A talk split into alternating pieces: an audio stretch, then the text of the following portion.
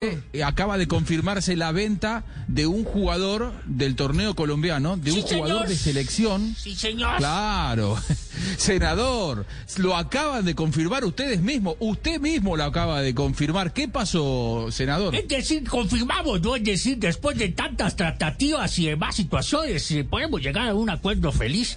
Algunos pesitos nos van a ingresar por la venta del gran Hamilton Campas, el nuevo Maradona, el nuevo Messi. Se va para el gremio de Porto Alegre, ¿no? Estamos contentos, más contentos que Palenquera con el pelo liso. ¿En qué términos se da la venta? No sé si tenemos los datos. ¿Cuánto va a cobrar finalmente eh, Tolima? Que fue una de las eh, novelas también, ¿no? De todos estos días. porque Entiendo que es el no aceptaban 80% que tiene Tolima y el resto es de la familia, ¿no?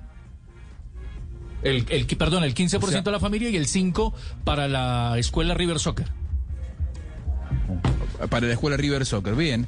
Bueno, es, es una buena venta, es un buen ingreso el que, el que le genera la salida de Hamilton Campas. Es un futbolista cuyas características no sobran en el fútbol colombiano, ¿no? Hamilton Campas, me parece, profe, estaba en un momento de despegue. Bien por él que puede continuar su carrera en el exterior, hará una diferencia, pero no va a ser fácil reemplazarlo para el campeón. Sí, porque tiene, tiene, tiene calidad con el balón, tiene una zurda bastante bien educada, le pega muy bien a la pelota y, y además creció mucho en el protagonismo en el partido. Él era antes un poquito más recostado sobre la raya, entonces cuando la jugada llegaba por allá, no. Ahora él va e interviene en distintas zonas de tres cuartos de cancha hacia arriba. Es un jugador que, que está bien proyectado. Ojalá en Brasil logre este, consolidarse.